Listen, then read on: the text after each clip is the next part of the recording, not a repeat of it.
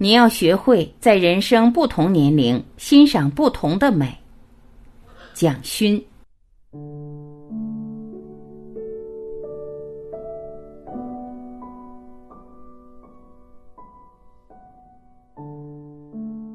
我能够理解为什么有的人什么都不想要，而只想过一种简单的生活，在云中，在松下，在沉禅外，靠着月光芋头过活。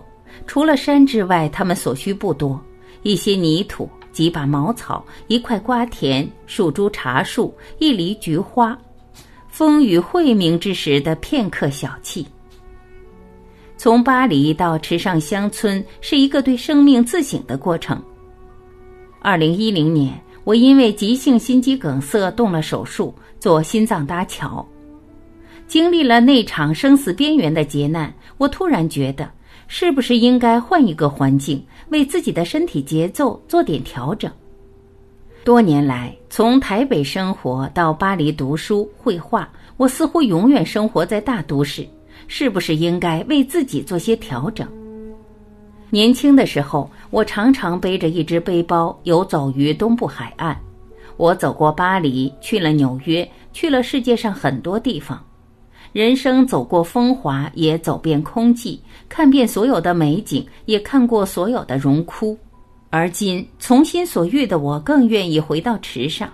这是一处地处台湾东部的小小村庄，写作、画画、散步、读经，以最少的物质需要，过着最简单的生活。我找到自然的秩序，也找到自己内在呼吸的秩序。在这里，那些静的只能听见呼吸的日子里，你会明白孤独即生活。山水自然中，聆听自己的声音。这几年来，我每天早上走一万步，傍晚走一万步，用手机拍摄了六七千张照片，随时随地记录下这片土地的四季更迭、节气变换，分辨五谷，看云观澜。世界上没有绝对的好和不好，其实只是一个平衡。人生亦是如此。如何找到平衡点是大智慧。池上现在变成我找回平衡的一个地方，让时间慢下来。很多人回到自然里，就觉得整个人都放松了。你会嗅到稻在抽穗时散发着微微的香味。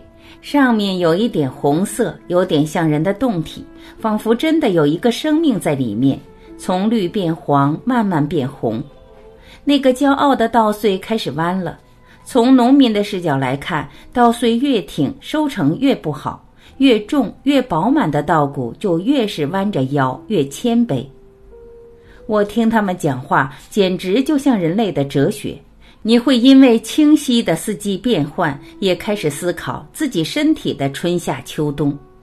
经过童年、青少年、壮年、中年，现在如何安乐步入老年？像一条河流一样，慢慢知道生命的每一个阶段的不同的景象，了解并学会如何与不同阶段的自己相处的方法。人不会永远青春。如何在青春里把自己开到盛放之后，在绿叶成荫中安静地接受老年花似雾中看的那种快乐？这世上没有什么东西是不好的，你要学会在人生的不同年龄欣赏不同的美。是什么让你不快乐？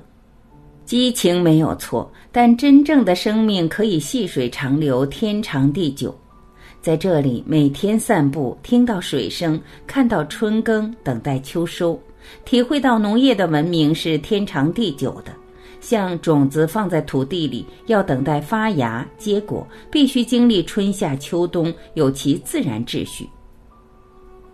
池上的农民是我这一年半真正的老师。农民在土地里劳动半世纪，身上有一股稳定性。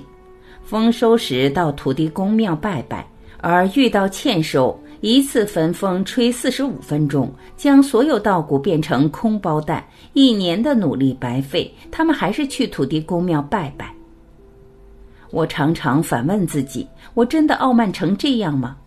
成就好感恩，如果不好还能感恩吗？我可能怨怼，可是他们永远感恩。他们觉得永远要敬天地，因为其中有你不知道的因果。在我成长过程一直有偶像，之前可能是托尔斯泰、猫王、披头士，我现在的偶像却是农民。原来真正的伟大是回到平凡做人，做平凡到别人不知道的人。他们让自己谦卑到你看不到他。我现在要学习这一点。让身体找回自然的秩序。刚刚来到池上时，我被一间简陋的宿舍吸引住了。这间房子原来是退休老师的宿舍，我一进去就有种似曾相识的感觉。红色砖墙、黑瓦平房、绿色的油漆，很多窗户，还有很大的院子。恍惚间就觉得那是我十岁左右随当公务员的父亲所住的宿舍。我当下决定住在这里。我用木板钉了一张画布，打算作画，却经不住诱惑，经常往外跑。刚开始的一两天，我待到晚上八点钟也没画出画来。去街上吃晚饭，发现所有餐厅都关灯了，就挨户敲门。村民们很惊讶，为什么会有这个时候吃饭的人？我这才发现。我这才发现，原来身体也有日历，身体也需要找回自然的秩序。中国运用了上千年的二十四节气，身处北京、上海这样的大都市，大概是没有感觉的。过去文明跟自然之间是有沟通和对话的，但工业革命以后，我们的身体跟自然被一个无形的东西隔开了。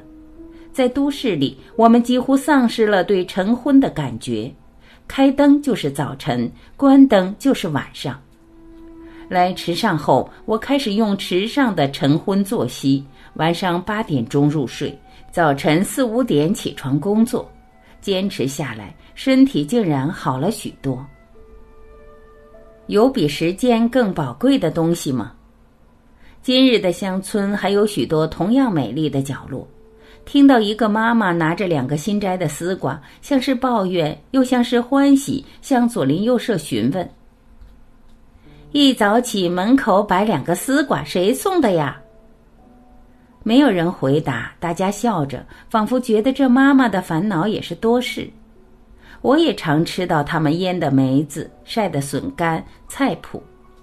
有一天得到蔡云中家的鸡汤，味美甘甜的不可思议。我问加了什么，他们说，只是腌了十四年的橄榄。村子里的家家户户都像藏着宝，十四年的橄榄，十八年的菜谱，市场上买不到，不是价格昂贵，而是时间如此珍重。在一切快速的时代，我们失去所有对物质的等待，我们没有耐性等待，会知道什么是爱吗？有比时间岁月更昂贵的东西吗？十四年，我们还有耐性把橄榄放在瓮中等待十四年吗？我们还有耐性让菜谱放十八年吗？不发霉不变酸，十八年是如何细心照拂才能有这样的滋味？面对许多菜谱、橄榄小小的物件，但我总是习惯何时敬拜，因为珍惜岁月如金。知道这里面有多少今日市场买不到的东西。